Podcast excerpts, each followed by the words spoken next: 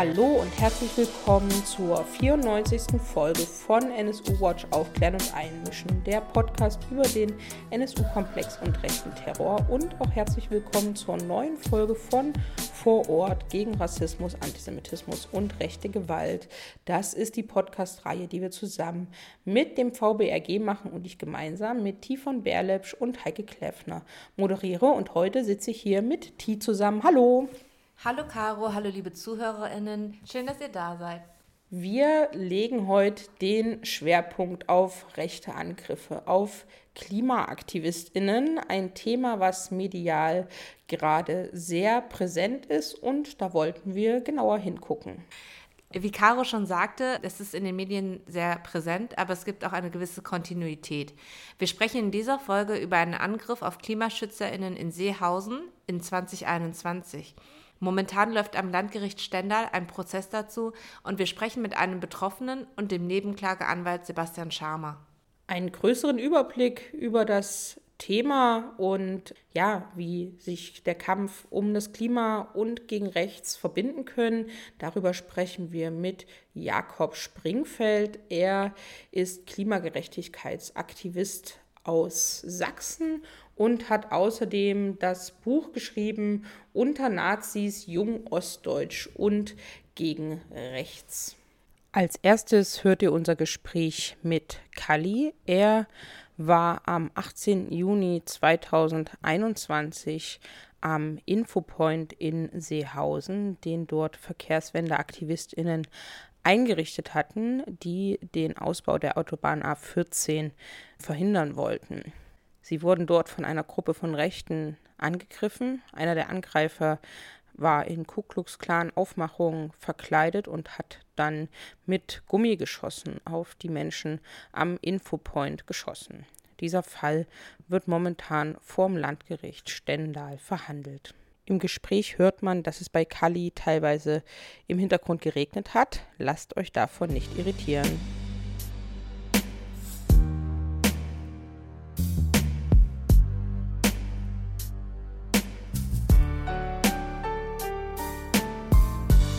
Im ersten Teil des Podcasts begrüßen wir Kali.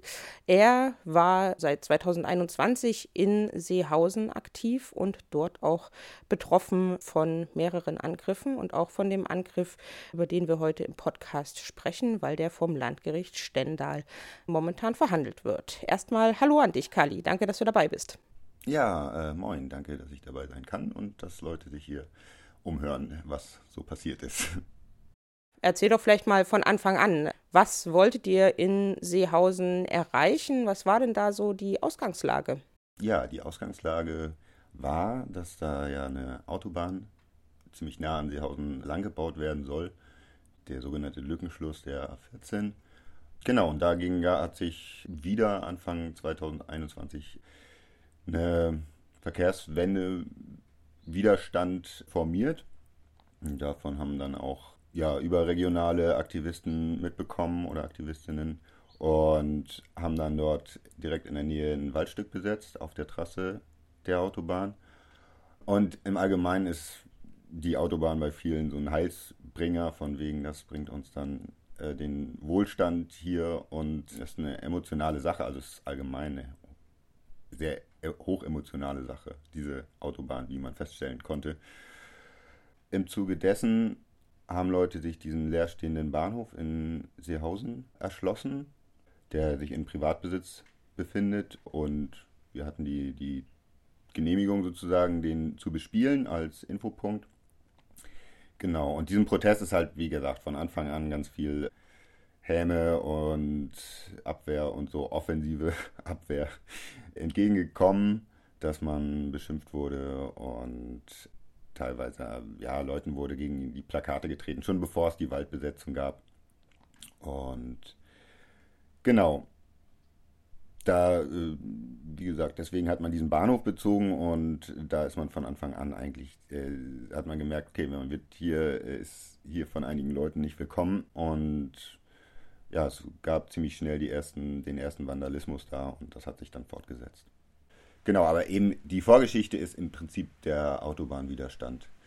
Äh, und im Zuge dessen waren wir halt, äh, waren wir halt da präsent. So. Und Im Wald und am Bahnhof in Seehausen. Und das hat viele Leute da echt äh, ganz schön verstört, sage ich mal. Also einerseits, okay, diese, der, der, der Widerstand gegen die Autobahn an sich. Ähm, aus genannten Gründen, weil alle sich viele Hoffnungen machen. Und dann ist diese Gemeinde das auch, naja, gar nicht gewohnt gewesen, was dann da passiert ist mit, okay, Waldbesetzung und die Linksradikalen kommen an und ja, ist das halt ein Riesenspektakel da passiert, was einige sehr emotionalisiert hat, nochmal zusätzlich. Und dann muss man auch noch sagen, es war ja auch gerade noch Anfang Corona-Zeit, was auch einiges gemacht hat. Also die Stimmung war ja eh angespannt in vielen Teilen der Gesellschaft. Dann kamen halt die Leute, die Aktivisten und viel ist vielleicht auch irgendwie aus, keine Ahnung, so einer gewissen Grundanspannung oder auch Langeweile passiert, die man da sowieso schon hatte. Also an den Angriffen oder die Aufmerksamkeit, die da erregt wurde. Genau, also das war ist die Geschichte, warum wir überhaupt dort waren. Und der Angriff, also dieser Paintball-Angriff, das war nicht der erste Angriff, wurde, wurde schon Feuer gelegt, also ein Sofa angezündet vor dem Bahnhof, wo das Feuer dann auch aufs Gebäude ein bisschen übergegriffen hat, was glimpflich ausgegangen ist. Es gab, wie gesagt, diversen Vandalismus. Es gab im Wald Angriffe, zum Beispiel, ja, das ist nicht polizeilich festgehalten, weil die Leute ihre Identität geheim halten wollen. Aber äh, ich weiß, dass da auch Leute mit Baseballschlägern gejagt wurden. Es gab eine, eine, Demo der AfD direkt vor, die, vor dem Bahnhof, den wir halt bespielt haben und als Infopunkt versucht haben zu etablieren. Es hat sich halt, haben sich halt wenig Leute hingetraut, sozusagen, weil so viel passiert ist da ringsrum. Genau, es gab diese AfD-Demo und im Nachgang dazu gab es einen Angriff mit so kleinen selbstgebauten Rohrbomben und ja, um diese ganze Demo mit Gegendemo rum auch diverse Vorfälle, dass die Leute in der Stadt gejagt wurden und bespuckt wurden und so weiter. Also richtig viel Wirbel ist da passiert. Genau, und dann gab, gab irgendwann diese Paintball-Attacke, was dann durch die Medien deutschlandweit gegeistert ist, wo dann unser Ministerpräsident Haseloff persönlich sich zu geäußert hat und ab dem Zeitpunkt stand dann, oder ein paar Tage später, jede Nacht Polizei beim Bahnhof Seehausen. So, keine Ahnung, über ein Jahr lang, glaube ich, waren die dann da. Hat aber trotzdem nicht verhindert, dass es weitere Angriffe dann gab. Am Ende ist der Bahnhof ja abgebrannt, tatsächlich. Und ja, höchstwahrscheinlich Brandstiftung. Und es wird auch noch dazu Prozesse geben.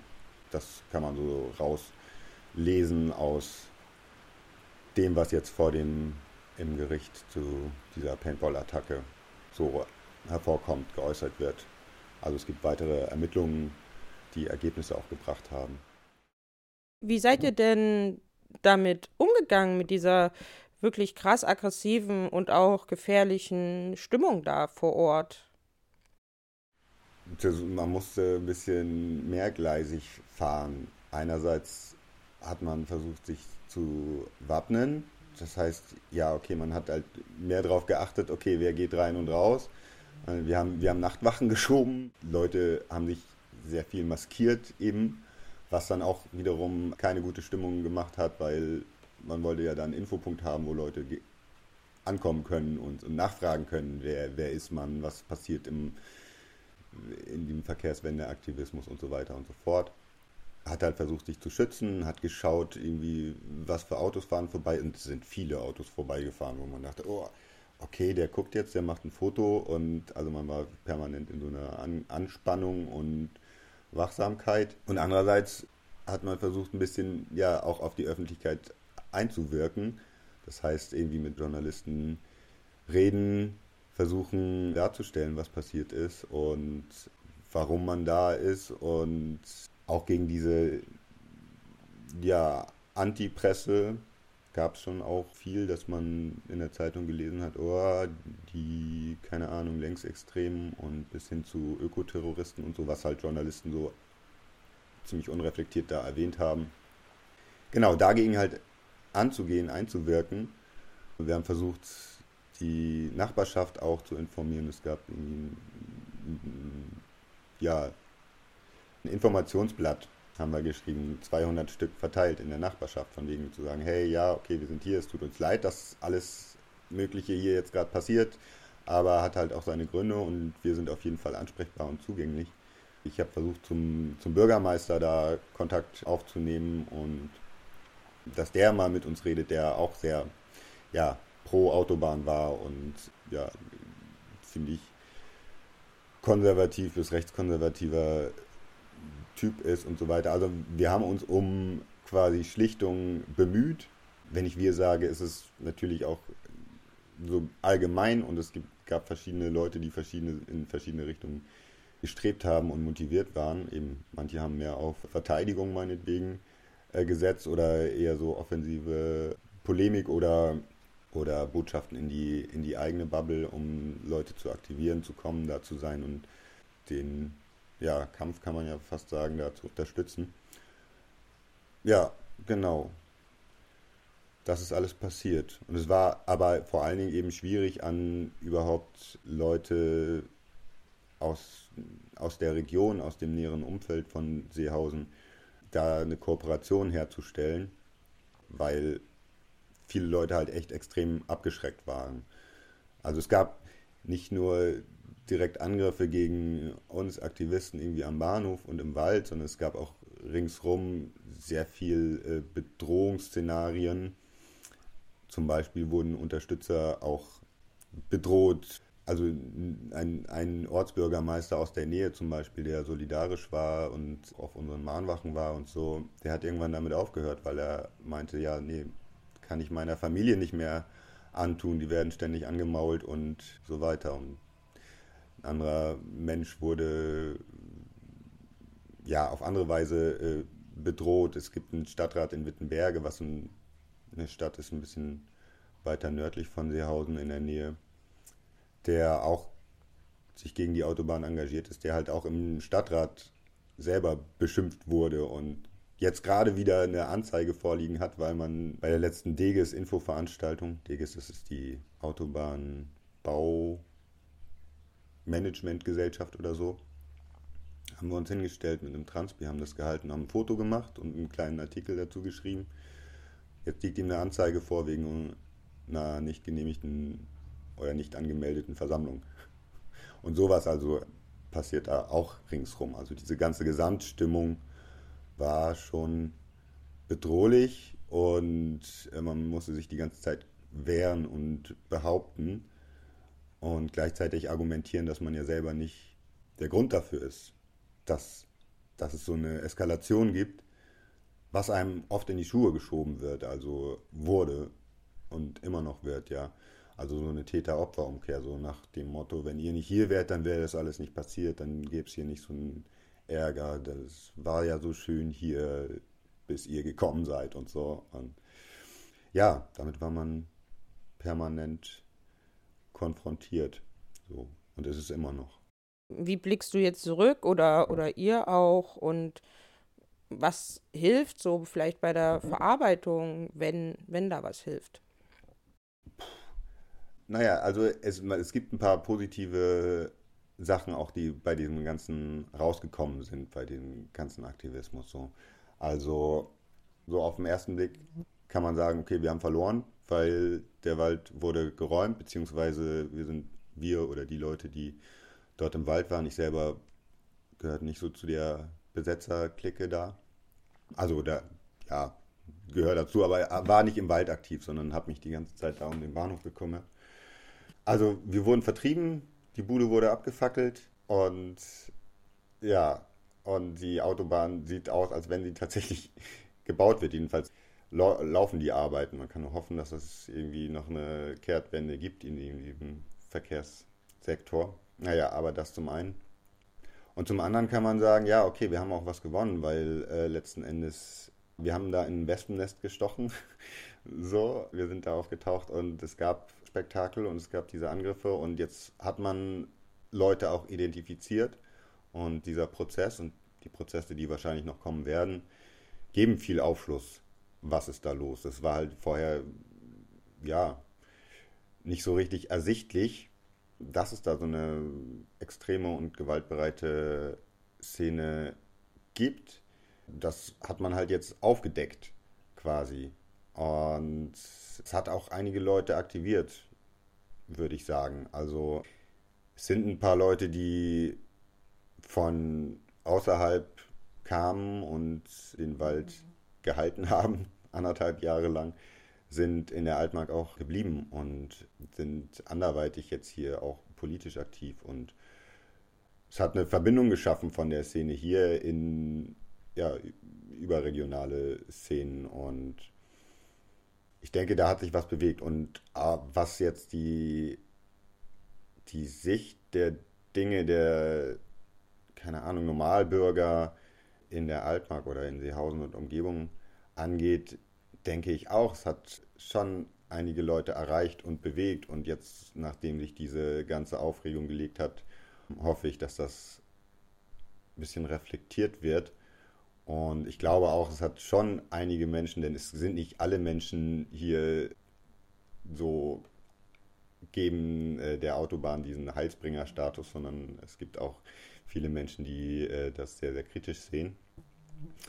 Und ich glaube schon, dass es diesen Menschen auch, zumindest jetzt auf lange Sicht, auch Rückenwind gibt oder eine Hoffnung gibt oder zumindest ein Zeichen, ja, okay, man ist hier nicht irgendwie ganz abgeschnitten und abgehängt, sondern ja, dass es auch Leute begeistert hat. Du hast ihn schon angesprochen. Kommen wir doch mal zu dem Prozess. Du hast da als Zeuge ausgesagt, hast aber auch den Blick auf den Gesamtprozess. Wie, wie siehst du diesen Prozess? Wie erlebst du den? Ist man da bereit, so ein bisschen in die Tiefe zu gehen und die ganzen Zustände, die du beschrieben hast, auch aufzudecken? Es könnte mehr sein. Also dieses, der, der, der politische Aspekt an diesen Angriffen wurde bisher in den Verhandlungen, wo ich dabei war, ich war bei vier, vier, vier Verhandlungstagen jetzt dabei, der wurde wenig beleuchtet. Es geht viel um Details, wer war denn wann, wo, ist denn jetzt das wirklich dieses Auto, war der denn wirklich da drin und so weiter und so fort. Genau, diese, das Politische daran, das und auch im Zusammenhang zu, äh, von der Tat zu anderen Taten, die da passiert sind.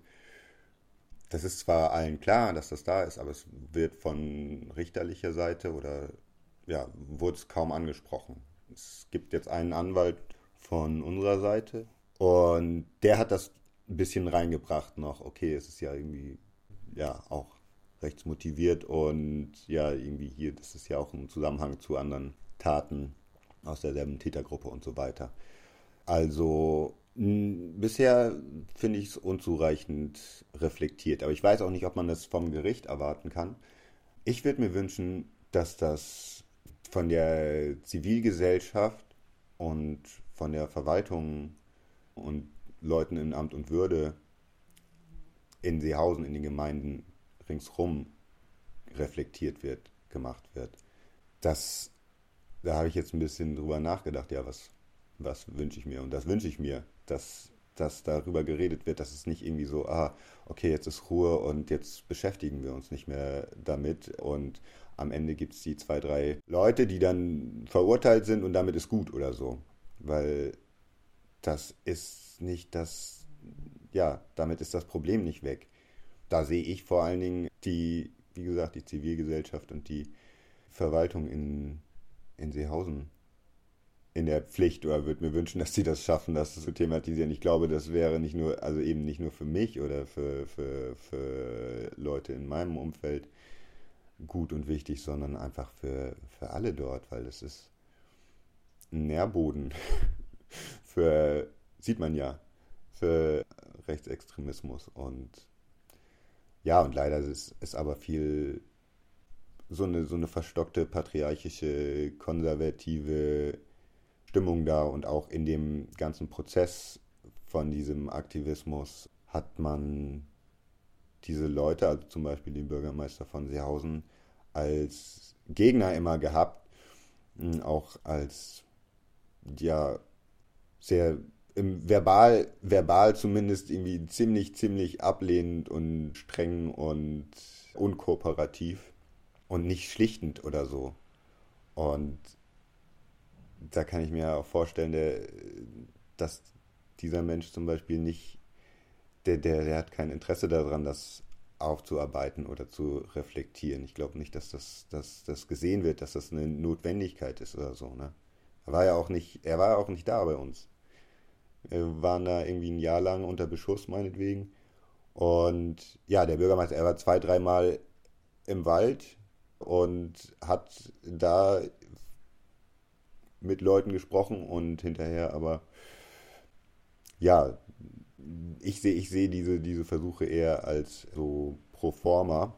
Und hinterher hat er halt gewettert. Und wenn ich ihn dann angerufen habe und gesagt habe, hier, okay, du willst mit keinem reden, der maskiert ist und seinen Namen, seinen echten Namen nicht sagen will, aber ich habe hier einen echten Namen und so. Und ja, wurde nicht drauf eingegangen.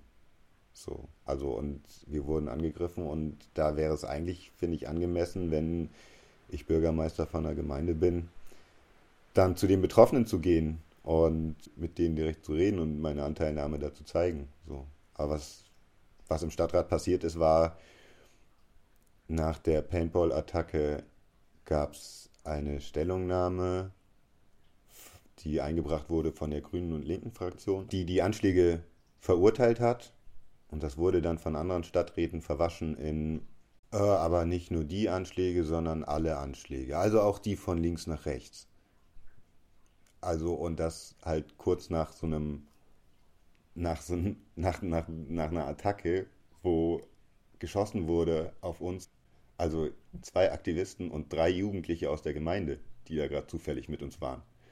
Also quasi die, auf, die, auf die Kinder der eigenen Gemeinde wurde geschossen. Und da macht der Stadtrat so eine, so eine Stellungnahme, die dann boah, alles verurteilt, weil es gab ja auch keine Ahnung, irgendwelche Sachbeschädigungen. Dem Bürgermeister wurde kurz das Handy abgenommen, weil er Leute direkt fotografiert hat, also im Wald. Ne? Und sowas, das wird halt völlig irgendwie in einen Topf geworfen. Ja, das ist überhaupt keine angemessene Reaktion. Und daher, ich erwarte jetzt nicht, dass da aus irgendwie Eigenmotivation eine Reflexion passiert, aber es wäre eigentlich dringend, also es, es wäre notwendig. Und es wäre auch notwendig eigentlich, dass da eine Truppe Sozialarbeiter irgendwie in Seehausen aktiviert wird und die ganzen Lost Kids die da rumlaufen, auffängt und so weiter und so fort. Wie können unsere HörerInnen mit euch solidarisch sein? Was wünscht ihr euch da von dieser Seite? Also, solidarisch sein kann man im Herzen auf jeden Fall immer. äh, man kann in die Alpha kommen und gucken, was hier geht. Also, es ist so, dass es hier schon einige Gruppenbewegungen gibt, die sich engagieren, vernetzen und es gibt eine aktive Bubble hier auf verschiedenen Ebenen. Es gibt ja Antifa-Gruppen, es gibt Geflüchtetenhilfegruppen, es gibt eine Wohnungsbaugesellschaft jetzt hier in Salzwedel. Also ich bin in der Westaltmark und was jetzt passiert ist, war halt in Seehausen eher in der Ostaltmark. Genau, herkommen und sich, sich die Gegend anschauen und sich vernetzen geht auf jeden Fall. Und auf die Websites gucken, äh, auf die keine A14-Website, da ist auch, ja, sind einige Artikel und Informationen zu der ganzen Geschichte rings um die Autobahn, rings um den ganzen Aktivismus und die Anschläge und so weiter und so fort. Ich glaube, ja, Solidarität im Allgemeinen sollte, sollte da sein und nicht nur hier zu uns, sondern im Allgemeinen müssen sich sollten sich Menschen aktivieren.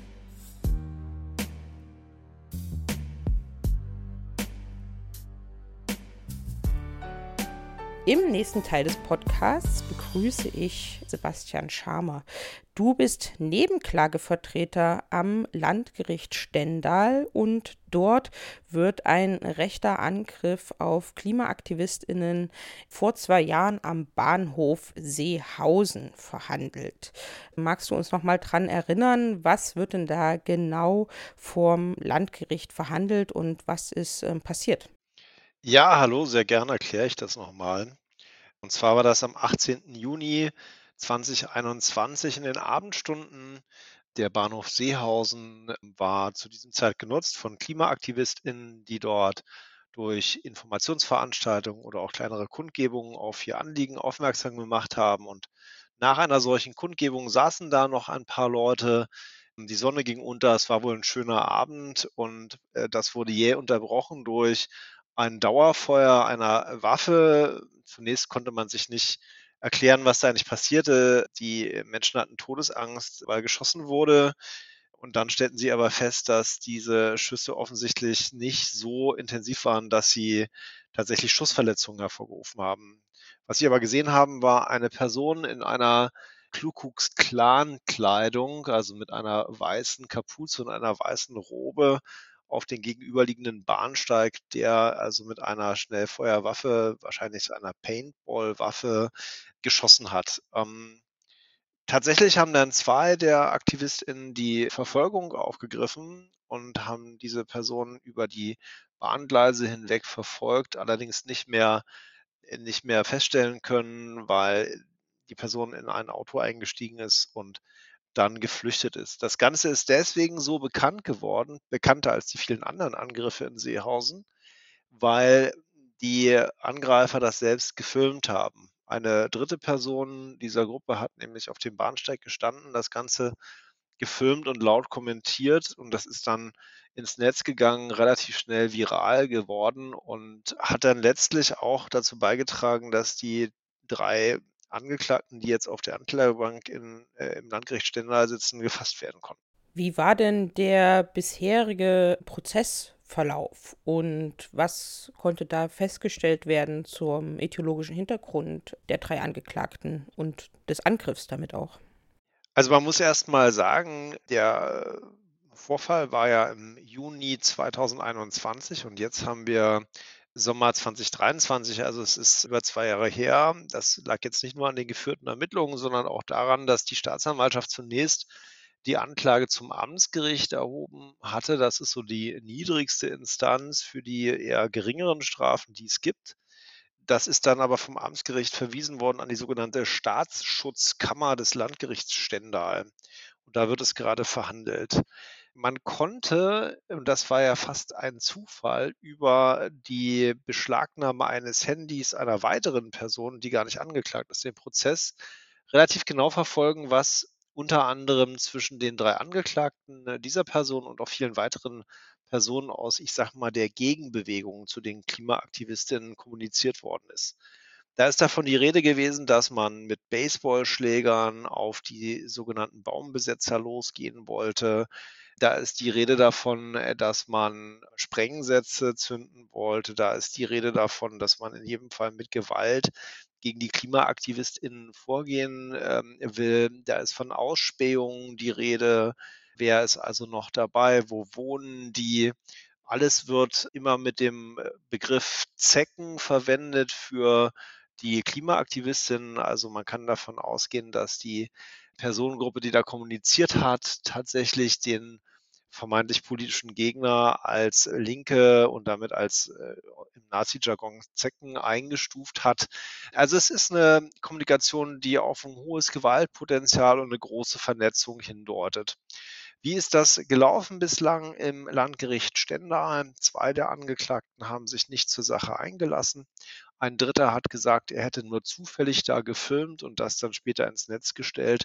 Das passt allerdings nicht zu der Kommunikation, die wir ansonsten durch die Sicherstellung der Polizei im Prozess schon gehört haben. Es ist auch so, bei einem der Angeklagten hat man eine Polizeizitat Bombenwerkstatt gefunden. Also da sind sogenannte USB-Vs gebastelt worden. Das ist das Behördendeutsch für Sprengvorrichtungen, sprich Bomben, würde ich jetzt mal sagen. Ähm, was damit äh, korreliert, dass äh, einer der weiteren Anschläge auf diesen Bahnhof durch eine sogenannte USPV, also eine solche Bombe, verursacht worden ist äh, und an dieser Bombe eben auch die DNA eines der Angeklagten gefunden wurde. Was mich tatsächlich ziemlich stutzig macht, ist, dass diese Ermittlungen ja schon relativ lau lange laufen und im Prozess jetzt vor dem Landgericht Stendal tatsächlich in Anführungsstrichen nur der eine Vorfall angeklagt wurde. Man hätte natürlich auch mehrere anklagen können. Warum das nicht passiert ist, kann ich nur spekulieren. Jedenfalls wird so die Dimension auch der Planung und der Masse der Angriffe nicht so richtig deutlich, finde ich. Wie ist denn die Rolle der Behörden? Wie sind denn die Ermittlungen gelaufen? Wie ernst nimmt das Gericht sozusagen diese Angriffe und den ideologischen Hintergrund? Welchen Raum bekommt ihr als Nebenklage, also all das, was auch in anderen Fällen von rechter Gewalt oder rechten Terror immer eine große Rolle spielt. Wie sieht denn da die Verantwortung der Behörden aus? Oder die Rolle?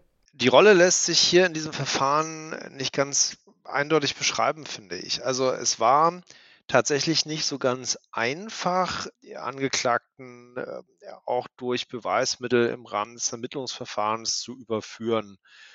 Das liegt auch daran, dass diese ähm, Chatprotokolle, die wir jetzt im äh, Gericht gehört haben, das sind im Wesentlichen Sprachnachrichten, erst bei einem anderen sichergestellt worden sind äh, in dessen Handy und deswegen die Angeklagten erst dadurch sicher überführt worden konnten. Die Polizei hat schon einiges getan. Man hatte so eine Vorstellung von dem Fluchtfahrzeug und hat nach diesem Fluchtfahrzeug gesucht. Darüber haben sich dann die drei Angeklagten auch in diesem Sprachchats ausgetauscht, die man später festgestellt hat.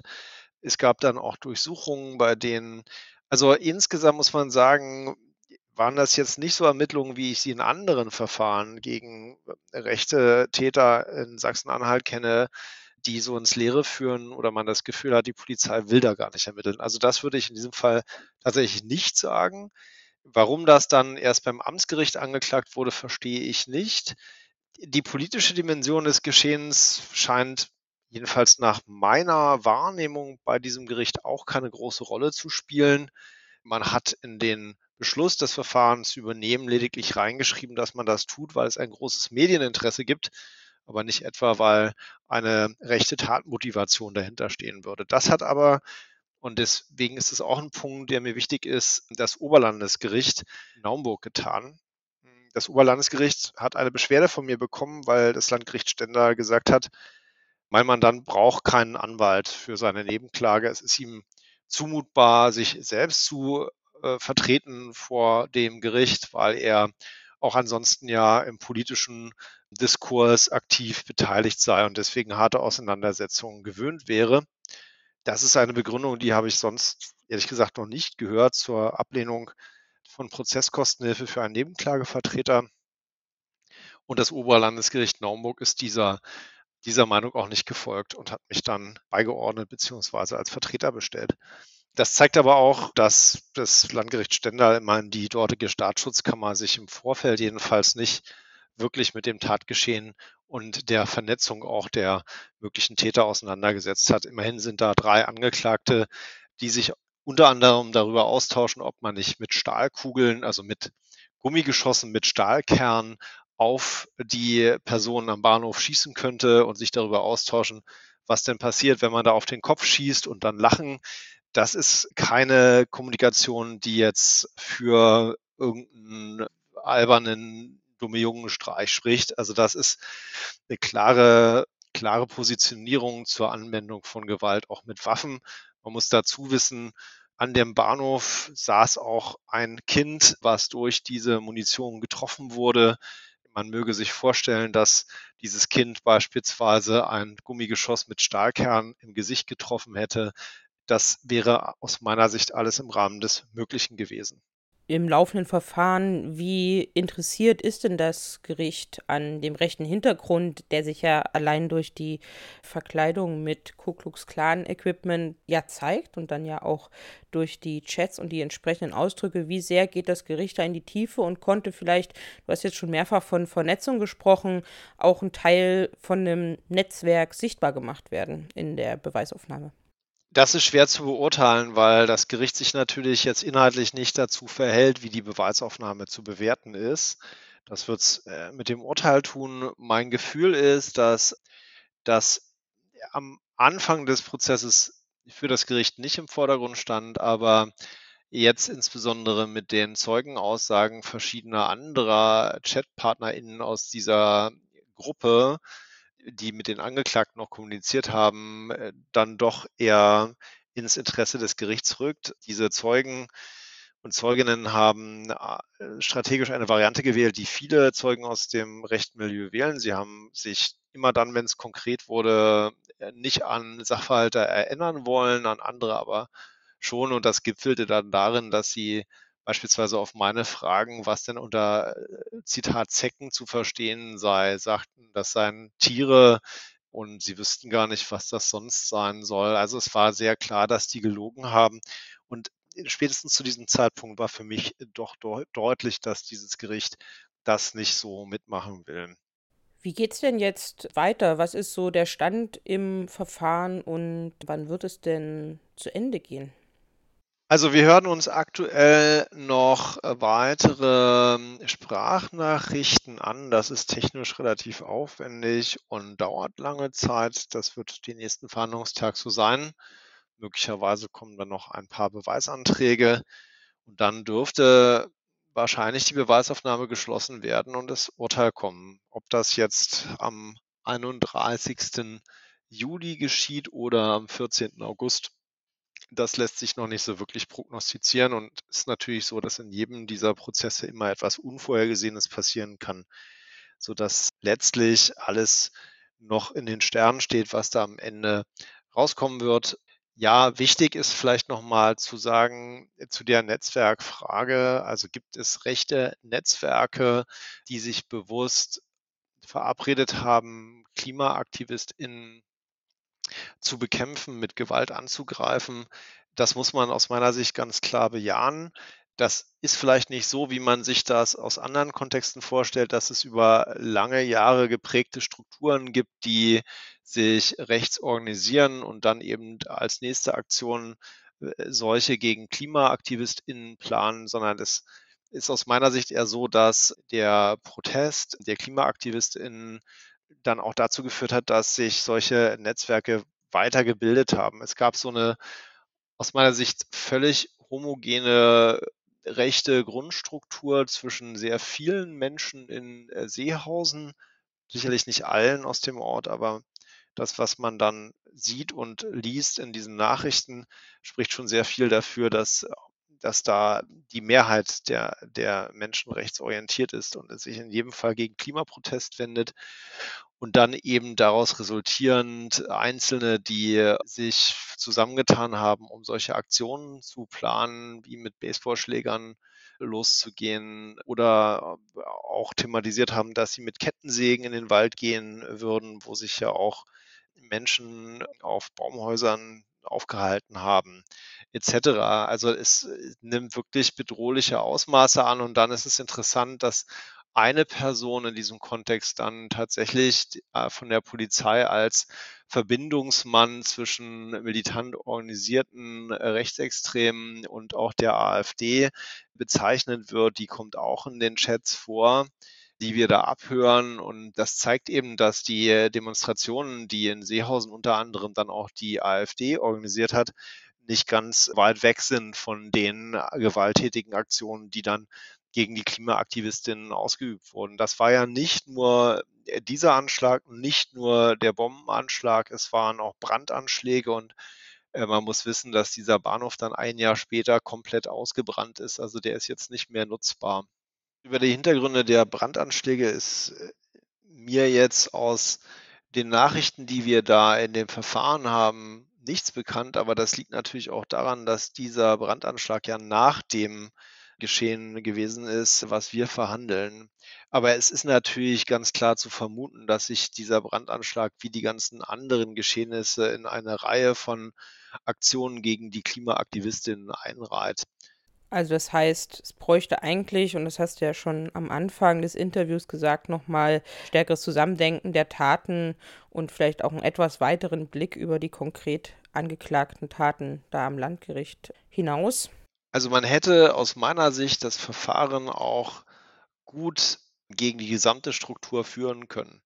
Man hätte sagen können, da gibt es offensichtlich eine Gruppierung, die mit verschiedenen Arten von Gewalt bis hin zu Schüssen auf Kinder versucht, sich gegen diese Klimaaktivistinnen zu richten. Und wenn man in solchen Netzwerkstrukturen denkt, hätte man wahrscheinlich auch andere Ermittlungsergebnisse bislang hervorbringen können, und das dann vielleicht auch in einem Prozess verhandeln können, wenn es denn die gleichen TäterInnen betrifft. Ob das so ist, kann ich aber nicht sagen, weil ich naturgemäß aus den anderen Verfahren keine Aktenkenntnis haben kann. Diese Akten kenne ich nicht. Insofern kann man diese Kritik dann auch nicht zu Ende denken. Was mir tatsächlich nochmal ein Anliegen ist, ist zu sagen, dass es eben nicht ein reiner Paintball-Angriff war, so wie das auch medial dargestellt wurde. Auch das wäre übrigens schlimm genug, weil man weiß es ja erstmal nicht. Man hört Schüsse und jemanden in der, sieht jemanden in der Clan-Kutte und denkt so, jetzt ist es vorbei. Nee, es waren eben auch Gummigeschosse dabei, die wurden auch sichergestellt am Tatort und man weiß noch nicht, ob die Stahlkugeln drin hatten, das wird noch untersucht. Und es waren auch noch Pulvergeschosse dabei. Also es, es war jetzt nicht ein reiner Paintball-Angriff. Und diese Schüsse richteten sich unter anderem auch gegen ein Kind, was ich schon nochmal eine Steigerung des äh, Gewaltpotenzials, als eine Steigerung des Gewaltpotenzials empfinde. Auf jeden Fall. Und wir sprechen ja jetzt auch zu einem Zeitpunkt miteinander, wo allgemeine Angriffe auf Klimaaktivistinnen mitnichten in der Vergangenheit liegen, sondern gerade täglich auf allen Nachrichtensendern zu sehen sind, wo Menschen einfach Klimaaktivistinnen mit Autos anfahren, äh, mit Absicht und so weiter. Und da entsteht dann schon ein Bild auch von einer Gewalt, die auch über den Ort hinausgeht und die dann gar nicht unbedingt konkrete persönliche Netzwerke braucht, sondern auch einfach sich verbreitet.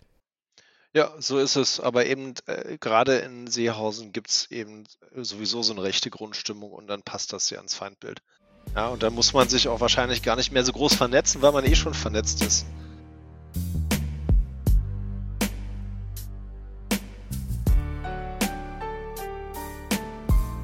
In diesem Teil des Podcasts begrüße ich Jakob Springfeld. Wir kennen uns ja unter anderem aus Zwickau, weil du dich ja auch mit dem NSU-Komplex auseinandersetzt. Aber heute soll es vor allen Dingen um rechte Bedrohung gegen die Klimabewegung gehen. Aber hallo erstmal. Absolut, ja, hi, ich freue mich da zu sein. Und ich glaube, das will ich nur ganz kurz vorwegnehmen. Selbst das NSU-Thema kann man irgendwie leider an der Stadt einer Stadt wie Zwickau irgendwie mit dem Klimathema verbinden. Also gerade wenn man leider an so NSU-Unterstützer denkt, die bis heute aktiv sind und die irgendwie laut MDR-Recherchen im Telefonbuch des NSUs standen und dann heutzutage irgendwie teilweise noch minderjährige Klimaaktivistinnen abfotografieren und deren Fotos ins Netz stellen, dann lässt sich sogar da leider eine erschreckende Brücke herstellen. Aber ja, ich will nicht zu viel vorwegnehmen und ich freue mich da zu sein. Vielen Dank. Ja, danke, dass du die Einladung angenommen hast. Fangen wir doch mal in Zwickau tatsächlich an. Du beschreibst das natürlich auch in deinem Buch Unter Nazis, Jung Ostdeutsch gegen Rechts. Aber vielleicht magst du auch mit uns darüber sprechen. Welche Rolle hat denn rechte Gewalt und die Präsenz von Neonazis in deiner Jugend gespielt und ja auch in deiner Politisierung vielleicht eine Rolle gespielt? Also ich glaube, gerade als wir die Klimaproteste gestartet haben, und darum soll es ja heute primär gehen, wir waren so 15, 16 Jahre alt, waren, glaube ich, dahingehend fast noch ein bisschen naiv und haben wirklich nicht damit gerechnet, dass dieses Klimaschutzthema, wo ich als Jugendlicher dachte, das ist ja irgendwie fast schon gesamtgesellschaftlicher Konsens, dass das irgendwie darauf stoßen würde, dass man diesbezüglich irgendwie Stress mit Neonazis bekommt, bis dahingehend, dass irgendwie Neonazis die Adresse meiner Eltern und mir, als ich damals noch da gewohnt habe, herausbekommen habe. Deswegen war, glaube ich, diese Alltagspräsenz von Neonazis ja ein dauerhafter Faktor, den junge Leute mit bedenken müssen bis heute, wenn sie irgendwie politisch aktiv werden wollen in einer Stadt wie Zwickau. Und gleichzeitig, ich finde es wichtig, darüber zu reden, aber ich glaube, dass es halt auch in einer Stadt wie Zwickau noch ganz viele andere Perspektiven gibt. Ich habe das letztens schon mal irgendwie beim Deutschlandfunk gesagt, aber ich sage es hier, glaube ich, auch ganz gern nochmal. Es ist zwar ein Problem, dass man irgendwie, wenn man als weißer, privilegierter Klimaaktivist seine Meinung sagt, dass man dann Stress mit Neonazis bekommen kann. Aber es gibt halt Menschen, die nicht erst ihre politische Meinung äußern müssen oder Protest organisieren müssen, um ja, zur Zielscheibe von Neonazis zu werden. Und ich glaube, man sollte über beides sprechen, aber es ist wichtig, das irgendwie zu differenzieren und nochmal klar zu machen kommen wir doch auch mal zu Fridays for Future in Ostdeutschland. ja, man denkt da vielleicht eher an Großstädte wie Dresden oder Leipzig und es ist einem gar nicht bewusst, zunächst, dass es vielleicht auch in Städten wie Zwickau Fridays for Future Gruppen gibt und dass die Bewegung dort eben aktiv ist. Wieso ist das ein Thema, was dich und viele junge Menschen politisiert hat? Also ich glaube, bei mir war es tatsächlich äh, so trocken, wie das jetzt klingt, irgendwie der Hype. Also ich habe mir davor nicht groß Gedanken gemacht über das Klimathema, war irgendwie jung und habe das Thema dann plötzlich auch wirklich irgendwie so plump wie das ist durch Greta Thunberg für wichtig erachten gelernt. Und ich habe halt gecheckt, dass das natürlich ein Thema ist, was überall die Leute aufgerüttelt hat. Und selbst irgendwie in umliegenden Dörfern von Zwickau gab es plötzlich Menschen, die zu den Fridays for Future Demonstrationen und Kundgebungen nach Zwickau gefahren waren. Und das war schon ein schönes Gefühl, wo ich mir auch irgendwie bis heute manchmal mehr auch mediale Öffentlichkeit für unsere Arbeit irgendwie gewünscht hätte, die zwar dann kam dadurch, dass wir irgendwie angefeindet worden sind, aber dass halt in zahlreichen kleinen Orten und Dörfern auch so dieser Protest in Teilen bis heute noch regelmäßig stattfindet, das ist manchmal so ein bisschen, ja, hinten runtergefallen. Und ich glaube, insgesamt ist es natürlich schon auch trotzdem in Ostdeutschland schwieriger, auch für das Thema aware zu sein. Also ich kenne das vielleicht so ein bisschen aus meiner Familie, wo natürlich die Umweltverschmutzungen, die sichtbaren Umweltverschmutzungen irgendwie zu DDR-Zeiten viel sichtbarer waren und wo, glaube ich, viele Eltern, so wie ich das zumindest mitbekommen habe, ihren Kindern auch so weitergegeben haben,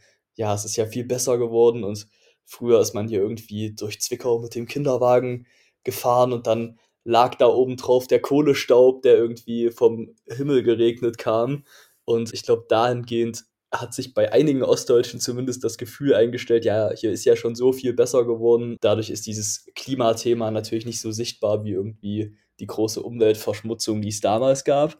Aber insgesamt habe ich natürlich gemerkt, in meiner Generation ticken viele Jugendliche nicht anders als in irgendwie Großstädten oder in Westdeutschland. Und das war total schön auch zu sehen, dass plötzlich in Orten, wo irgendwie primär rassistische, extrem rechte Demonstrationen stattfanden, dann sich junge Leute zusammengetan haben und das war extrem empowernd auf jeden Fall.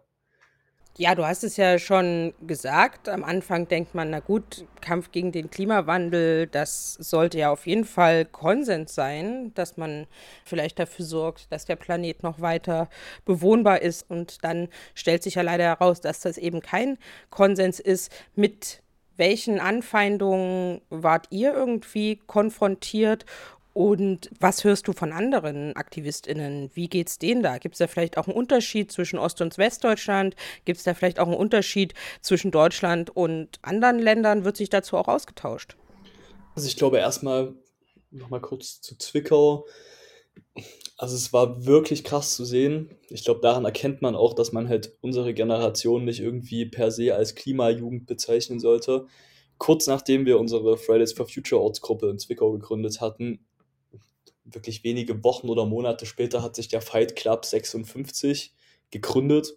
Also so eine Gruppe von gewaltbereiteren jungen Neonazis, auch ungefähr in unserem Alter, die halt ja, in Teilen neben unseren Demonstrationen hergelaufen sind, uns beleidigt haben und einfach so ein Bedrohungsszenario erstmal geschaffen haben.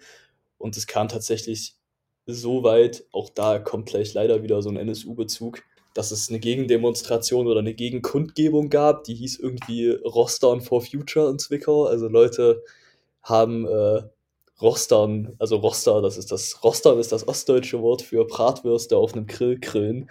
Und ähm, die haben dort irgendwie Fleisch gegessen und haben dann einen Dieselgenerator die ganze Zeit neben unserer Demonstration laufen lassen, einfach nur um uns zu triggern. Und auf dieser Kundgebung von denen wurden dann Kekse mit der Aufschrift NSU verteilt, äh, die man dann dort irgendwie genüsslich gegessen hat. Das waren so ein bisschen die Höhepunkte von all diesen Dingen und das ging dann halt so weit, dass die Adresse bekannt wurde, Leute mich und andere Leute bedroht haben, ich will das, glaube ich, jetzt auch nicht so weit näher ausführen. Es ist auf jeden Fall kein Einzelfänomen. Denkt man irgendwie an Anfeindungen gegen KlimaaktivistInnen in Seehausen oder auch dieses Jahr noch im Haibo bleibt, also der Waldbesetzung bei Dresden, wo auch die BesetzerInnen immer wieder aufgesucht worden sind von Neonazis, beleidigt und bedroht worden sind. Ich glaube schon, dass es einen Unterschied gibt zu Westdeutschland.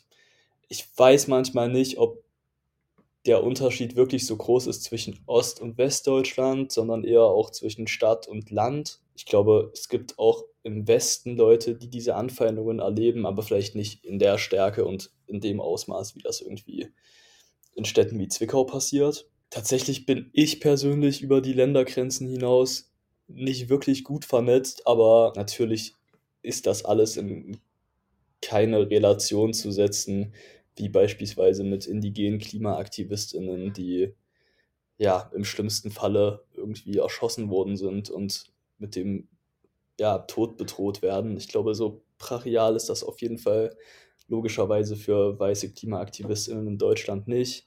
Aber ja, es gibt leider, glaube ich, überall diese gewaltvollen Ansätze und das ist schon sehr beängstigend und zeigt halt, dass sich einfach die Feindbilder auch von Neonazis und von einer neuen Rechten extrem erweitert haben, auch wenn man jetzt irgendwie auf die letzte Generation blickt und die Gewalt, die da den Aktivistinnen entgegentritt, dann muss man, glaube ich, nochmal feststellen, dass es eben auch nicht mehr nur eine, ja, nicht nur ein Hochkochen der Gefühle in Anführungszeichen von Neonazis sind, sondern dass es halt mittlerweile auch irgendwie in Anführungszeichen PassantInnen oder ja, Berufsverkehrsmenschen sind, die einfach auf dem Weg zur Arbeit sind, aber durch die aktuelle Debatte, die natürlich auch nicht nur von der AfD, sondern bestimmt auch von Teilen der CDU und Co. irgendwie angefeuert wird. Und wenn dann irgendwie in der Bildzeitung darüber diskutiert wird, ob es okay ist, Gewalt gegen Klimakleber anzuwenden, dann ist es, glaube ich, fast schon eine logische Konsequenz, dass es irgendwie in Teilen zu so einer Verrohung kommt und zu so einem Gewalt, Anstieg gegen Klimaaktivistinnen. Ja.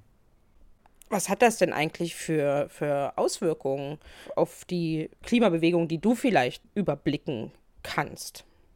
Ich glaube, es ist halt beidseitig. Also ich versuche natürlich immer den positiven Aspekt zu benennen, dass wir aus diesen ganzen ja, Kämpfen gelernt haben, dass man zum Beispiel die Klimadebatte niemals monothematisch sehen sollte, sondern dass es für uns dann irgendwie auch selbstverständlich geworden ist, dass wenn wir angefeindet werden, wir uns eben auch gegen eine extreme Rechte und gegen Neonazis irgendwie positionieren müssen. Ich glaube, ja, das liegt auf der Hand, wenn man irgendwie Parteien im Bundestag sieht, die die Klimakrise in Teilen leugnen und wenn auf lokaler Ebene dann so ein dritter Weg die Neonazi-Kleinstpartei Werbung betreibt oder Propaganda betreibt mit Umweltschutz ist Heimatschutz das ist so die vielleicht schöne Seite der Debatte, dass wir gelernt haben, irgendwie neue Strategien anzuwenden und uns auch irgendwie mit einer antifaschistischen Szene zu verbinden und zu connecten. Gleichzeitig gehört halt zur Wahrheit auch dazu, dass es natürlich schon heute Engagement viel schwieriger macht für beispielsweise Klimagerechtigkeit. Und es gibt einfach Menschen, die mir das auch schon gesagt haben in einigen Orten Deutschlands, dass sie gerne irgendwie Teil der Klimabewegung wären, gerne auch irgendwie antifaschistisch sich mehr positionieren wollten. Diese Themen gehören halt zusammen, aber sich das einfach nicht mehr trauen oder dass vielleicht die Solidarität nach solchen Vorfällen trotzdem groß war, aber es halt eine viel größere Hürde ist, unter diesen Umständen irgendwie dauerhaft aktiv zu werden. Und ich denke da irgendwie länger drüber nach und weiß auch nicht, was ich dazu sagen soll. Ich glaube, man muss das irgendwie verstehen. Es tut weh, wenn Leute diesbezüglich aufgeben, in Anführungszeichen. Aber wer das im individuellen Fall nicht nachvollziehen kann, hat wahrscheinlich auch wenig Ahnung davon, wie sich dieser Aktivismus in Teilen Deutschlands halt anfühlen kann. Man könnte ja wenn man nicht auch die Erfahrung einfach der letzten Jahrzehnte hätte, ja auch Hoffnung setzen auf staatliche Intervention, wenn es um Bedrohung geht, Angriffe und so weiter und so fort. Ja, wie sind denn aber deine Erfahrungen da mit Polizei und Justiz? Gibt es da einen Unterschied dazu, wie wir sie sonst kennen, wenn es um, um rechte Angriffe geht, oder setzt sich auch da eigentlich eine Kontinuität fort? Also ich glaube, ich kann jetzt schlecht ein Gesamtbild zeichnen, aber insgesamt habe ich schon den Eindruck, dass sich da eine Kontinuität fortsetzt.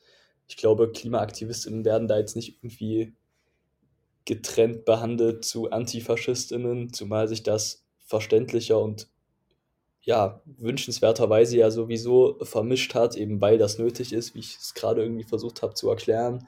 Ich kann für mich sagen, dass auf jeden Fall ja Drohungen bis hin zu Morddrohungen, die ich auch in diesem Kontext erhalten habe, bisher auf keine Ermittlungserfolge irgendwie gestoßen sind und dass es zum Beispiel, um irgendwie auf den Anfang meines Engagements zurückzukommen, ich habe eine Anzeige gemacht in Zwickau, auch wegen Hasskommentaren und ja, all diesen Dingen, die ich nicht unbedingt nochmal ausführen möchte. Und bin halt zur Polizeiwache gekommen und ich glaube, genau mit diesen Schwierigkeiten geht es halt los. Und da hat mir natürlich erstmal niemand gesagt, dass die Leute, die ich anzeige, wenn sie Akteneinsicht beantragen, irgendwie auch an meine Adresse kommen könnten. Und da haben mir dann zum Glück betroffenen Beratungsangebote wie von der RA, also der Beratungsstelle, die spezifisch für Sachsen zuständig ist, extrem weitergeholfen. Deswegen freue ich mich, dass es da diese Netzwerke gibt, die auf jeden Fall ganz gut funktionieren. Aber ich glaube, von staatlicher Seite fühlt man sich auch da insgesamt eher alleingelassen. Aber ich kann es, glaube ich, gerade schwer mit anderen Orten noch erweitern.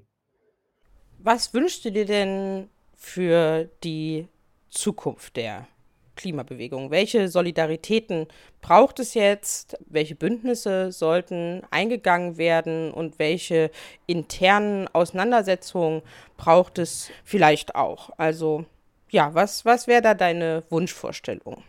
Also ich glaube, zum einen muss man natürlich auch feststellen, dass auch in einer Stadt wie Zwickau irgendwie die Bewegung nie wirklich divers war, in Anführungszeichen. Also wir waren vor allem irgendwie gymnasial organisiert und sind jetzt nicht wirklich in andere gesellschaftliche Schichten gekommen. Ich finde auch mal gerade irgendwie den Diskurs darüber, dass sich mehr BIPOC-Menschen auch in FFF wohlfühlen sollten, sehr wichtig und richtig. Ich glaube, da hat auch irgendwie gerade Fridays for Future massiven Nachholbedarf. Gleichzeitig weiß ich aber auch, dass es gerade irgendwie in, unseren, in unserem Umfeld in Zwickau sehr schwierig ist, weil wir würden uns auch wünschen, wenn wir irgendwie durchmischter wären. Aber gerade Leute, die irgendwie schon aufgrund anderer Faktoren marginalisiert sind, ja, mit ihnen irgendwie Klimakampf zu machen, sorgt natürlich dafür, dass sie in dem Falle dann noch in einem weiteren Punkt zu einer Zielscheibe werden könnten. Und ich glaube, auch da ist eben dieser Faktor oft sehr hinderlich, weswegen diese Bewegung dann häufig auch irgendwie eher gymnasial privilegiert geführt wird, was natürlich ein absolutes Problem ist. Und ich glaube, unsere Haupthoffnung ist gerade so ein bisschen vor allem irgendwie in andere, ja, gesellschaftliche Schichten über andere Themen einzusteigen. Ich mache vielleicht ein Beispiel. Zwickau ist ja große Automobilstadt, ähm, Standort von Volkswagen und vor Ort gibt es ein Werk, wo die Arbeitsplätze gestrichen werden sollen. GKN heißt das, die stellen Gelenkwellen für Autos her. Und gleichzeitig gibt es irgendwie extrem rechte Akteure, wie zum Beispiel Zentrum Automobil, so eine extrem rechte Gewerkschaft, die dann irgendwie das Gerücht verbreitet, dass die Arbeitsplätze gestrichen werden sollen, weil die bösen Klimaaktivistinnen gegen Autos seien. Was natürlich irgendwie der Unwahrheit entspricht, weil die Jobs sollen einfach nur nach Ungarn-Polen verlagert werden, weil man dort irgendwie die Leute niedriger entlohnen kann, Arbeitsplätze unter Profitmaximierung. Und da sind wir gerade dabei, irgendwie zu versuchen, ein neues Bündnis zu schmieden, indem wir uns eben beim letzten globalen Klimastreik mit diesen Leuten solidarisiert haben, nach dem Vorbild von GKN in Florenz. Dort ist irgendwie auch von einem auf dem anderen Tag wurden hunderte Arbeitsplätze weggestrichen. Und dort haben aber KlimaaktivistInnen gemeinsam mit den Arbeitenden die Fabrik besetzt und mit Experten gemeinsam einen äh, Produktionsplan erstellt, um im gleichen Berg in Zukunft, wenn alles gut geht, Bestandteile für den Ausbau des ÖPNVs herzustellen. Und ich glaube, dass in diesen Symbiosen extrem viel Kraft liegt, weil man dann irgendwie auch nicht primär gleich reinkommt mit wir sind für Klimagerechtigkeit und so ein Arbeiter in Zwickau kann sich darunter vielleicht relativ wenig vorstellen, aber ich glaube, über diese gegenseitige Solidarität lässt sich viel machen und lässt sich vielleicht irgendwie auch im zweiten Schritt ein neues Verständnis von Demokratie und Antifaschismus irgendwie vermitteln. In der Realität ist das natürlich schwierig. Äh, auch bei GKN gibt es natürlich eine Menge AfD-SympathisantInnen und Menschen, die irgendwie der Klimabewegung und Fridays for Future jetzt nicht so offen entgegenstehen. Aber ich glaube, mehr als versuchen können wir es nicht. Und ich glaube, dass, wie gesagt, in diesen ja, Zusammenarbeiten, die man ja auch auf Bundesebene und in anderen Bundesländern erleben kann, mit Gewerkschaften, mit arbeitenden Menschen etc. sehr viel Kraft liegt.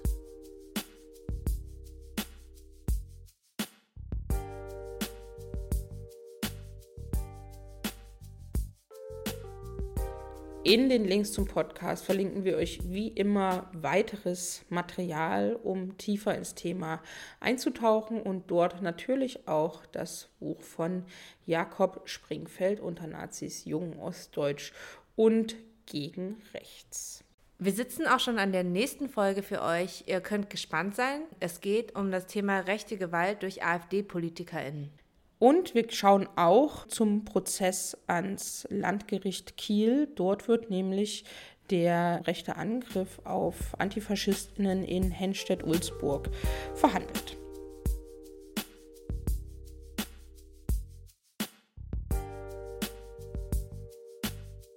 Wir freuen uns wie immer über eure Unterstützung.